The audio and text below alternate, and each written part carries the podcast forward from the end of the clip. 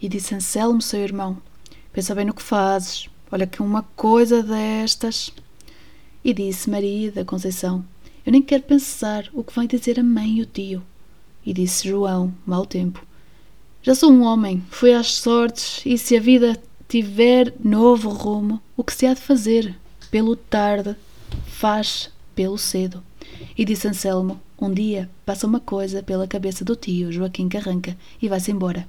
Que ele não é certo e tu fazes falta na casa. E disse Maria da Conceição: O passo que darás, quem sabe, se der errado. Mas João mau tempo rematou: Manos, tenham paciência. Isso são coisas da vida. Afastaram-se os dois, levando Maria da Conceição, sua lágrima. Nestas vidas e vindas, nestas idas e vindas semanais entre o pendão das mulheres e o monte da berra de portas, tinha os maus tempos, pois-o em Monte Lavra, na, tia, na casa da tia Cipriana, que era aquela mulher chorosa na margem da ribeira, quando as águas do pego da carriça lhe tiraram o marido caso já relatado, carrega luto e assim fica até morrer, muitos anos mais tarde, perdida da nossa vista. Com este lance do sobrinho, ganhou gosto de casamenteira, honesta, não de alcovitice, e protegeu amores contrariados, sem nunca se arrepender nem sofrer da censura pública. Mas isso seria outra história. Quando João Mau Tempo chegou, disse à tia: Tia, peço-lhe o favor de deixar que a Faustina venha aqui ter comigo à sua casa, para depois abalarmos para o monte da Berra Portas, para a casa da minha mãe. E respondeu Cipriana: Vê o que vais fazer, João. Olha, que eu não quero responsabilidades, nem vou enxovalhar a memória do teu falecido tio. E respondeu João: Esteja descansada. É só pelo tempo de se fazer noite. Tudo isto foi um tempo que pôde João combinar com Faustina. Depois, indo ao encontro dela, que de propósito atrasar o passo são manhas elementares. Basta só estar namorado. Mas não pôde demovê-la de ir primeiro a casa, pois não queria fugir sem ver a mãe, mesmo não lhe dizendo para onde. Decidiu, pois, João Mau Tempo, ir ao barbeiro, onde se pôs de noivo, quer dizer, escoado, para não entrar em vida nova, com a barba de quinze dias. Estas caras que o mais do tempo andam barbadas, se lhes entra na navalha, ficam a modo que inocentes, sem defesa. Aperta-se o coração de tanta fragilidade. Quando tornou à casa da tia Cipriana Pintel, já Faustina lá estava à espera. Chorosa dos ralhos da irmã, do arrebatamento fulminador do pai, da aflição magoada da, da mãe. Saíra às escondidas, mas era mais que certo andarem por Monte Lavra a ver onde se teria metido e por isso tinha de fugir quanto antes, disse Cipriana. Vai ser uma viagem de grande canseira e a noite será de água e muito escura. Tomem lá este guarda-chuva e um bocado de pão e chouriço para comerem pelo caminho e tenham juízo para se orientarem no futuro, já que o fizeram esta graça com tão pouca graça isto era o que Cipriana dizia, mas em seu íntimo estava-lhes lançando a bênção, comprazendo-se com estes desaforos de mocidade. Ai, quem me dera! Dali um monte de berra, portas, eram duas léguas e meia. A noite fechara-se de todo, e a chuva ameaçava. Duas léguas e meia por caminhos que é deles tudo sombras e sustos. Basta lembrar as histórias contadas de lobisomens e tem passar de, pelo pontão do pego da carriça, que não havia outro caminho. Um padre, o nosso por alma do meu tio, que era bom homem e não merecia uma morte tão triste. Freixo ramalhava devagarinho. As águas corriam como seda escura e rangideira. Quem havia de dizer que naquele mesmo lugar nem se acredita? João Mau Tempo levava Faustina pela mão. Tremiam-lhe os castigados dedos guiava sobre as árvores e ao rente dos matos e das ervas molhadas, e de repente, sem saberem como aquilo aconteceu, talvez a canseira, tantas semanas de trabalho, talvez tremor insuportável, acharam-se deitados. Em pouco tempo, perdeu Faustina a sua donzelia, e quando terminaram, lembrou-se João do pão e chouriço, como marido e mulher o repartiram. Já se viu que Lamberto, alemão, ele seja, tinha sido ou agora português, não é homem para trabalhar esta grande terra com as suas próprias mãos. Quando a herdou, comprou de frades ou roubou, estando a justiça cega. Vieram agarrados como o torrão às raízes, uns, um, uns tantos animais de pernas e braços que esses, sim, são de propósito criados para tal destinação, pela vida da produção de filhos e a sua conservação útil. Mesmo assim, quer a pragmática ou a regra da constitucionária ou etiqueta simples de interessada prudência que Adalberto não trate diretamente com aqueles que lhe hão de fabricar as terras, e desta maneira é que está bem. Se o rei, no tempo dele, ou o Presidente da República, em tempo dela, não andaram nem andam por aí a banalizar as palavras e gestos em abusativos contactos com o povinho, mal havia de parecer que no latifúndio, aqui mais Presidente ou Rei, que os verdadeiros Floriberto e se desmazelasse em confianças que alto lá. Esta medida reserva admitia, em todo o caso, bem calculadas seções destinadas a sujeitar com outro requinte as vontades e a atrair perfeitos vassalos, cujos são os subservientes que recebem os afagos em cima dos açoites e tanto gostam de uns como estimam os outros. Isto de relações entre patrão e empregado é negócio de muita subtileza, que não se decide e explica com meia dúzia de palavras. É preciso ir, ver e ouvir, escondida mosca mete força bruta, ignorância, presunção, hipocrisia, gosto de sofrer, inveja muita, habilidade e a arte da intriga. É uma perfeita diplomacia para quem quiser aprender. Porém, umas quantas regras empíricas e comprovada experiência dos séculos ajudam a compreender os melhores casos.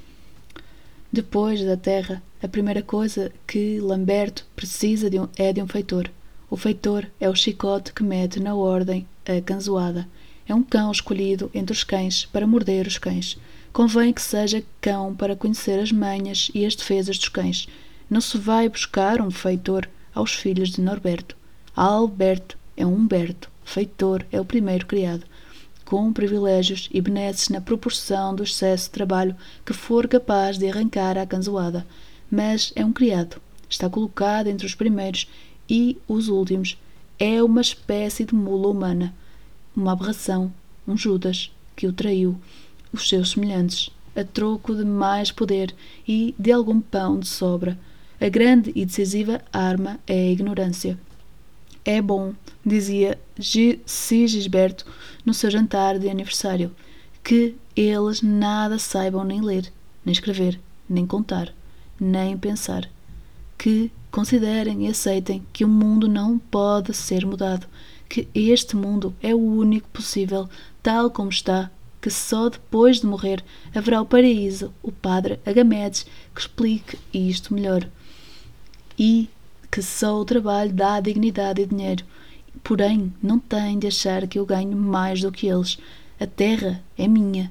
Quando chega o dia de pagar impostos e contribuições, não é a eles que eu vou pedir dinheiro emprestado, que, aliás, sempre foi assim e será se não for eu a dar-lhes trabalho? Quem é que dará eu a eles?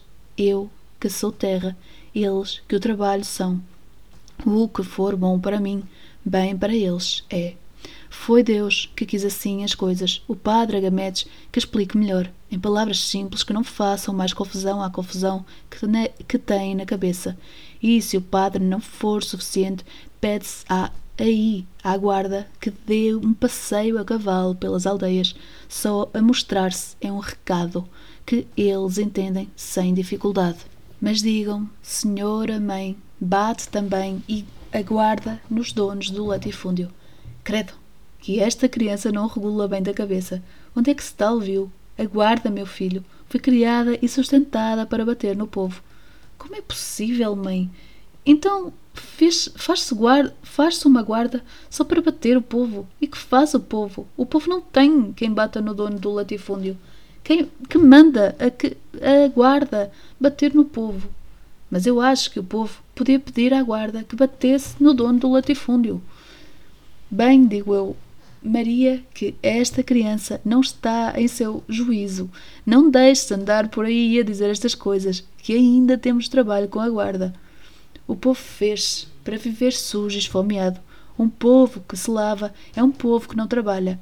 Talvez nas cidades, enfim, não digo que não, mas aqui no latifúndio vai contratar, contratado por três ou quatro semanas para longe das casas e mês até se assim convier a Alberto, e é ponto de honra e de homem que durante todo o tempo do contrato se não lave nem cara nem mãos, nem a barba se corte. E, se o fizer, a hipótese ingênua de tão improvável pode contar com a troça dos patrões e dos próprios companheiros. É esse o luxo da época, gloriarem-se os sofredores do seu sofrimento, os escravos da escravidão. É preciso que este bicho da terra seja bicho mesmo, que de manhã some a remela da noite, a remela das noites, que o sujo das mãos, da cara, dos sovacos, das virilhas, dos pés, do buraco do corpo, seja o halo glorioso do trabalho no, no latifúndio. É preciso que o homem esteja abaixo do animal, que esse, para, para se limpar, lambe-se. É preciso que o homem se degrade, para que não se respeite a si próprio, nem aos seus próximos. E mais, Gabam-se os trabalhadores das pontadas que apanharem nos trabalhos da arroteia. Cada uma delas é medalha, é medalha para vangloriosas de, de taberna, entre os cascos e o copo. Já apanhei tantas ou tantas pontadas a arrotear pelo Berto e Humberto.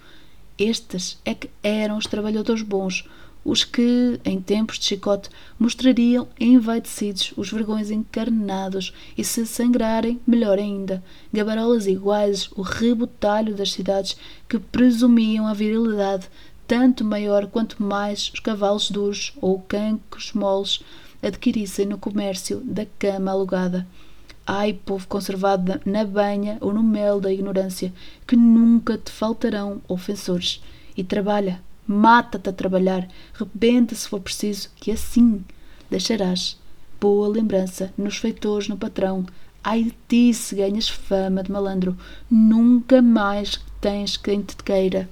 Podes ir pôr-te às portas das tabernas com os teus companheiros de desfortuna, eles próprios te hão de desprezar, e o feitor ou o patrão, se lhe deu para isso, olhará para, para ti com nojo, e tu só ficarás sem trabalho para aprenderes que os outros decoraram a lição.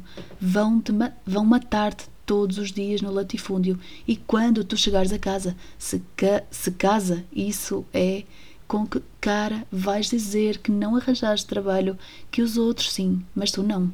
Emenda-te se ainda vais a tempo. Jura que já tiveste vinte pontadas. Crucificam-te.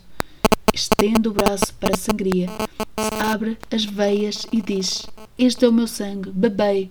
Esta é a minha carne, comei. Esta é a minha vida, tomei-a. Com a bênção da Igreja, a continência à bandeira, o desfile das tropas, a entrega das credenciais, o diploma das universidades. Façam-se em mim as vossas vontades, assim na terra como nos céus. Ai, mas a vida é também um jogo um exercício lúdico. Brincar é um ato seríssimo, grave, filosófico até, para as crianças à condição de crescimento, para adultos ligação à infância e alguém proveitosa. Sobre as, estas matérias escrevem-se bibliotecas e tão sólidas, poderosíssimas. São estúpidos, chegariam para convencer ao fim delas mas o erro está em julgar as transcendências. Dessas, só nos livros se encontram, quando, em verdade, basta um relance de olhos, um minuto de atenção, apreciar como brincam o gato e o rato, como este é comido por aquele. Porque a questão, a única questão que importa, é saber quem aproveita realmente a inocência primeira do jogo. Por exemplo, deste brincar que nunca foi inocente, que é dizer o capataz aos trabalhadores. Vamos lá correr para ver quem é o último. E os inocentes, esses sim, cegos e claro engano, iam de monte lavra, a val de cães e trope, a trope, galope, arraste para conquistarem a glória e chegarem em primeiro lugar com a satisfação conformada de não ser o derradeiro, porque o último há sempre em um que é o último, não se pode evitar vai ter de ouvir as vaias. As troças dos triunfadores esbaforidos jazem fogo e mais não começou ainda o trabalho. Uma grande algazarra e surreada, brés tontos. Ai, que foi o João mau tempo que levou a gaita. Que gaita seja, não se sabe. É uma gaita qualquer, um sinal de malandrice. Que pouca depressa nas pernas, não és homem nem és nada. Que Portugal é um país de homens, é o que não falta. Só não é o último de cada corrida. Chegas-te para lá, molengão, que não mereces o pão que comes. Mas os brinquedos não acabaram. O último chegar, se tem vergonha na cara, vai querer ser o primeiro a carregar. Ser sempre é uma compensação. Está a armar-se o monte de lenha de onde sair feito o carvão. E tu dizes assim, depois de teres posto uma saca nas costas para não sentires tanto a dor que vem aí. Levantassem lá esse pau, que quem o leva sou eu. Está o capataz a olhar. É preciso provar aos camaradas, és tão homem como eles, e além disso não podes ficar sem trabalho. A semana que vem tens os filhos e então dois levantam o pau. Não são teus filhos, mas é como se fossem. Já eles gemem do esforço e põem-te em cima dos ombros. Tu baixas-te como um camelo, pareces que já viste algum, e quando sentes a carga vão-se aos joelhos, mas fincas os dentes, retesas os rins e aos poucos vais-te aprumando. É um tronco enorme, uma pernada gigantesca. Julgas até que tens ombros, um sobreiro de cem anos, e dás o primeiro passo que longe está o monte da lenha, os camaradas a olhar, o capataz. Sempre quero ver se aguentas, se aguentares, és um valente. É isso mesmo, ser valente, aguentar o pau e as omoplatas que rangem o coração para ficar bem visto pelo capataz, que irá dizer a Adalberto: Aquele mau tempo quem diz mau tempo, diz o outro nome qualquer, é um valente. Puseram-lhe o pau nas costas e nem patrão imagina. Homem de uma cana, foi uma ação bonita. Será, mas por enquanto só deste três passos. A tua vontade já é deitar a carga para o, para o chão, mas isso pede o corpo violentado. A alma, se é se a ela tens direito, o espírito, se o pudesse partir dentro de ti, dizem-te que não podes, que preferirás rebentar a ficar mal visto na tua terra fracalhote. Tudo menos a vergonha. Grandes declamações se fazem desde há dois mil anos por ter levado Cristo a, cruz à Gólgola e como com ajudas do Sireneu e deste crucificado que ainda vai ninguém fala. Ele que mal ceou ontem e quase nada comeu, hoje, ainda com meio caminho por andar, já os olhos lhe turvam. É uma agonia, senhores. Toda a gente a ver e gritam: Ai, que não é capaz! Ai, que não é capaz! E tu deixaste de ser tu. Mas vá lá, não chegaste animal. Grande vantagem, porque este deixar-se-ia ir abaixo das pernas, ficaria-se deitado sob a carga e tu não. Tu és homem. És o parceiro enganado de uma grande batota universal. Brinca que mais queres. O salário não dá para comer, mas a vida é este jogo alegre. Está quase, ouves a dizer. E sentes como se não fosse deste mundo um carrego assim. Tenham piedade, deem aqui ajuda, camaradas, todos juntos, custar menos a cada um. Mas não, não pode ser. É uma questão de honra. Nem tu falarias nunca mais na vida a quem quisesse ajudar-te. A este ponto vai o engano de todos vós. Largas para o chão a pernada no exato sítio onde ela devia ficar. Grande proeza e os camaradas dão vivas. Já não és o último a capataz de dizer gravemente: Sim, senhor, bonita ação.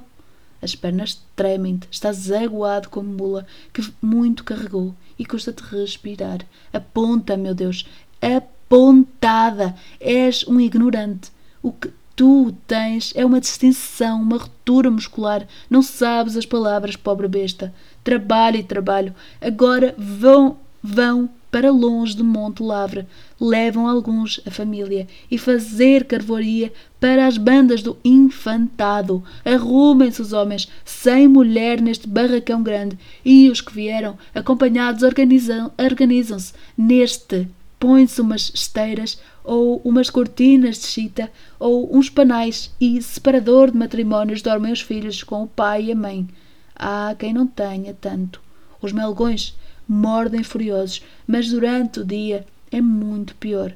Os mosquitos vêm as e em nuvens, tantos, tantos, que baralham a vista e caem sós, zumbindo, como chuva de vidro moído. Bem disseram as avós, tão experientes da vida. Ai, os meus netinhos, que nunca mais os torno a ver, vão-me morrer longe de casa. Elas bem sabem, são coisas que não se devem esquecer que todo o corpinho das crianças vai ficar em chaga viva, um tormento pequenos Lázaros que à noite se deixarão entre trapos, como o estômago a ganir de fome insatisfeita. Tudo é pouco, estão-se a criar sem, mais, sem ao menos o consolo dos pais que devagarinho se apalpam, se remexem e suspiram coisas necessárias para o silêncio, assim assim, contentam, contentados dos sentidos, enquanto, ao lado, o outro casal repete o apalpar, remexer e suspirar, com apetite próprio ou sugestão bem recebida, e todas as crianças de grande barraca estão de olhos abertos à escuta, experimentando os seus próprios gestos e enganos. De cima destes sobreiros vê-se Lisboa, se está claro o dia, quem diria que é assim tão perto? Afinal, julgávamos que vivíamos no cabo do mundo. São erros de quem não sabe, nem teve quem lhe ensinasse. Veio a serpente da tentação, subiu à ramada onde está João, mau tempo, a ver Lisboa, e prometeu-lhe maravilhas e riquezas da capital, a tronco do pequeno, a troco do pequeno dinheiro da passagem. Não tão pequeno como isso. Para as posses, porém, morra Marta, morra farta. Todo tolo é quem se negar. Desembarquemos, pois, no cais de Sodré e diremos pasmados. Então isto é Lisboa? Grande cidade. E o mar, olha o mar, tanta água. E depois entraremos para esta rua do arco. É a Augusta. Tanto movimento e nós sem a prática destas calçadas. Todo o tempo a escorregar no estupor das cargas e, no, e a puxarmos uns aos outros com medo dos elétricos e lá saíram, vocês dois, uma risota para os lisboetas. Ei, Saloio! Ei, Manel! E olha a Avenida da Liberdade. Para que será este palito espetado no meio? Isto são os restauradores? Ah, não sabia. E em segredo comigo. Mesmo, digo. E continuo a não saber. As vergonhas da ignorância são as que mais custam a confessar. Porém, o coração ao largo, subiremos a Avenida da Liberdade e procuraremos a nossa irmã, que está a servir. É nesta rua, sim senhor. Número 96. Diz lá, tu queres ler? Tu sabes ler? É engano. Não pode ser. Aqui passa os 95 para o 97. Não há 96. Mas quem procura sempre alcança. É, é aqui. Riram-se de nós porque não sabíamos onde que 96 ficava deste lado. Muito riem as pessoas de Lisboa. Cá está o prédio tão alto em que trabalha a nossa irmã, que o dono dele e residente do primeiro andar é o Sr. Alberto, nosso patrão às vezes. Pertence tudo à mesma família. Olha, quem é que aqui está? diria Maria da Conceição. Aí, ai, que grande alegria! E que gorda ela se pôs! Não há nada como servir. Sairemos depois, todos juntos, que a senhora é generosa e dá licença a descontar na próxima saída como as saídas são. Uma tarde, de 15 em 15 dias, entre o almoço e jantar, visitaremos uns primos que vivem espalhados por aí, em ruas travessas e em todos os sítios. Será a mesma festa. Olha quem está! E combinaremos que à noite iremos todos à revista. Mas antes não se pode perder o jardim zoológico, a graça dos macacos e aquilo é um leão. Olha o elefante! Se nos aparecesse uma aventura lá na charneca, borravas de medo. E a revista é o Bourrier, com a Beatriz Costa, o Vasco Santana, diabo do homem que até chorei a rir. Dormiremos aqui na cozinha, no corredor. Não se incomoda, prima. A gente está habituada a tudo. Já são as diferenças, já são diferentes à noite. Não se dorme em Lisboa. É o silêncio. O silêncio não é igual. Então dormiam bem. Ninguém se atreve a dizer que dormiu mal. Toda a, toda a noite a revolver e agora vamos beber, beber o café e depois sairemos a dar uma volta pela cidade. Isto não é uma cidade, é um condado em tamanho. E em Alcântara encontraremos um grupo de homens a, a trabalhar nas, nas linhas de ferro. E eles disseram: Ei, Salões, já é cisma. Por isso, o nosso cunhado deu sorte e foi discutir com eles. Repita lá isso! Houve sopapos, mas depois fugiremos corridos de vergonha. E há os outros a gritar: Olha lá, ó oh, jaqueta! Olha, o saloio! Quando nós não somos salões e que fôssemos, não seria desprezo nenhum. Tornaremos a atravessar o rio em que grande mar. E um senhor que vai no barco diz com muito bom modo: Isto aqui é o Tejo, o mar é além. E apontou então. E então é que reparamos, não se via terra Será impossível. Quando desembarcarmos no Montijo, ainda andaremos. Quantos quilómetros? Oito. Até ao, aposento do nosso trabalho. Gastou-se tanto dinheiro, mas valeu a pena. Que, e quando voltarmos a Monte Lavra, vamos ter muito que contar, para que não se diga que a vida não tem também coisas boas.